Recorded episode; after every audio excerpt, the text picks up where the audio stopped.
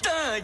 Bon réveil, c'est l'histoire dingue d'Anissa Dadi. Bonjour Anissa Dadi. Bonjour Lionel, bonjour à tous. Alors, en cette fin d'année scolaire, on parle à nouveau du bac avec vous, Anissa, et après le candidat qui tente pour la 27e fois en Chine, eh bien, c'est euh, en France, chez nous, que vous avez trouvé une candidature étonnante. hein. Oui, étonnante, attachante et surtout très courageuse. Je vous présente ce matin Joëlle. Elle a 76 ans, elle habite Ah oui. près de Lyon et elle a décidé de repasser son bac cette année. Joëlle est une ancienne prof de maths à la retraite. Hmm. Elle a déjà eu son bac il y a 58 ans. D'accord. Tout pile. C'était en pas le même. 1965. C'était pas le même bac. oui. Non, même si cette année elle repasse l'examen, c'est uniquement en fait pour accompagner, rassurer et encourager son petit-fils Enzo, Ah. qui lui aussi passe le bac. Il est candidat au bac STMG, sciences et technologies du management et de la gestion. Mhm. Joël, a de- elle a donc dû réapprendre, apprendre de nouvelles matières qui n'étaient pas au programme. Elle, elle a passé un bac C en 1965. Alors le management, la gestion ou encore le droit, eh bien, ça n'était pas au programme. À Bah la oui. différence de son petit-fils Enzo, qui lui a passé la majorité de ses épreuves en contrôle continu, Joël, elle va passer, elle, huit épreuves Ah oui. en, examen, en comme examen ça, sur salle. table, Ouais, ouais. Pas de contrôle continu euh, pour Joël. Elle a juste été dépensée- dispensée de l'épreuve de sport. Voilà, quoi. Bon, pas de sport euh, pour euh. Joël.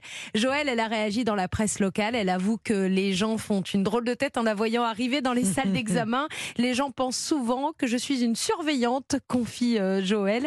Joël va même se présenter au grand oral. Bah, vous savez, ça aussi, c'est un des, une des épreuves des euh, jeunes candidats au baccalauréat. Alors, pour le grand oral, elle a choisi de présenter un projet d'association pour des funérailles décentes pour les nécessiteux. Voilà, c'est le projet euh, de Joël. Vous savez que chaque candidat doit avoir un projet en lien souvent avec ses spécialités et ses options. Joël, en plus de vouloir soutenir son petit-fils, compte bien obtenir son bac pour la deuxième fois. Elle a fait les choses très sérieusement. Elle a révisé pendant des mois et des mois. Hmm. En attendant, on lui souhaite euh, bon courage, évidemment, hein, si elle est déjà levée ce matin pour réviser les dernières épreuves. Je vous tiendrai évidemment au courant de ses résultats. J'espère bien, et ce Ah bah matin, cette histoire, moi, elle me fait surtout penser à un homme. Est-ce que vous vous souvenez de Gaston Pourquier? Ah non. Non, Gaston Pourquier? Gaston Pourquier, oui. C'était l'élève qui était un peu plus âgé que les autres et qui rejoignait le cours Louis XIV dans les Soudoués. Ah, Comment envisagez-vous votre avenir? Oh, ça n'est pas pour mon avenir que je veux mon bac. Allons, allons, vous êtes de loin le plus jeune de nous tous, mais si. Mais si. Par ailleurs, vos copies sont plus que satisfaisantes.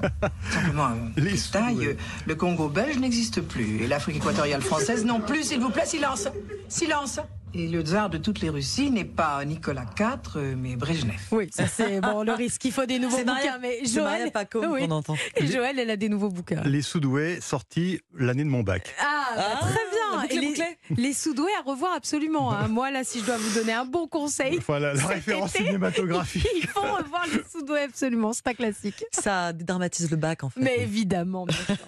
Merci beaucoup Anissa.